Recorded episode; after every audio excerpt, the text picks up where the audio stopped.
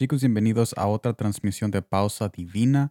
Gracias por estar aquí. Actualmente son las 3.44 pm, está soleado y estamos listos para terminar estos tres días de transmisión con la presencia de Dios. Gracias por compartir este momento con, conmigo.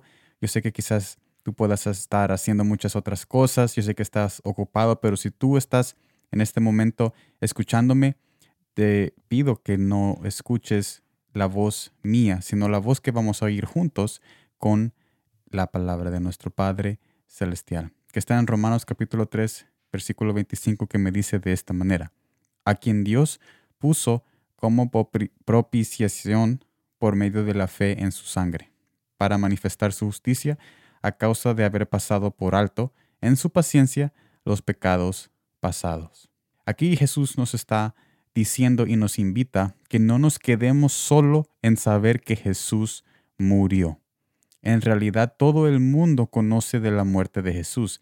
Su muerte dividió la historia completa en dos secciones, antes de Cristo y después de Cristo. Pero Jesús nos invita a que vayamos más de solo conocer que Él murió. Él quiere que confesemos su resurrección en medio de nosotros con su Espíritu Santo que está disponible a nuestro conocimiento cuando abrimos su palabra. Porque solamente así podemos ser parte de esa salvación que vino por su expiación y por su sacrificio y por su muerte. Ya que como dijo Pablo, es necesario tener fe en su sangre para manifestar su justicia a causa de haber pasado por alto en su paciencia los pecados pasados, como acabamos de decir en el versículo principal que comenzamos esta transmisión. Después dice Jesús quiere que vivamos su reinado. Con este mensaje también nos invita que Jesús, Jesús nos invita a que vivamos su reinado aquí en la tierra, porque Él no está en la tumba. Su resurrección nos deja claro que hay un trono blanco que está ocupado. Comencemos a progresar con Él día a día y no te quedes, no te quedes en el pasado. ¿Cuál es este pasado? En limitarnos a solamente saber que Jesús murió. Mire lo que dice Romanos capítulo 3, versículo 26.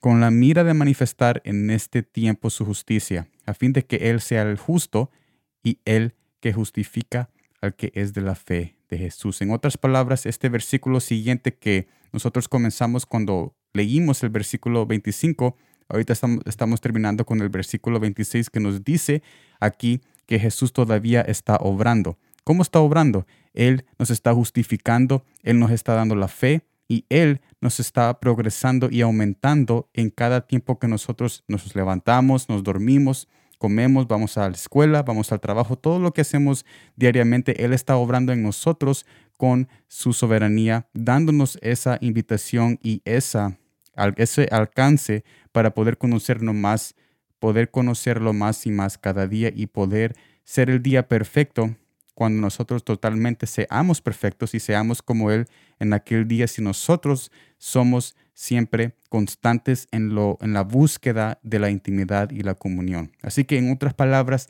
en resumen de todo esto, no te quedes en solo saber que Jesús murió, que lo azotaron, que lo golpearon, que Él fue un sacrificio, que Él murió en una cruz, no te quedes solamente ahí, conoce la verdad y la siguiente y el siguiente capítulo de esa historia, que es que resucitó en tres días y que Él sigue obrando y que Él vive para siempre en un trono blanco donde ahí está dispuesto a levantarte día y noche. Gracias por estar en esta transmisión de Pausa Divina.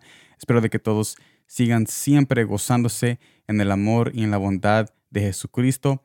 Yo ayer subí el video de preguntas íntimas con respuestas sencillas, episodio número 30. Estamos hablando de la tristeza yo los invito a ver ese episodio, está muy interesante y mañana continuamos con los videos del jueves diariamente y los espero ahí también. Sin embargo, gracias por estar en esta transmisión. Nos vemos en la próxima y como siempre, gracias por el tiempo.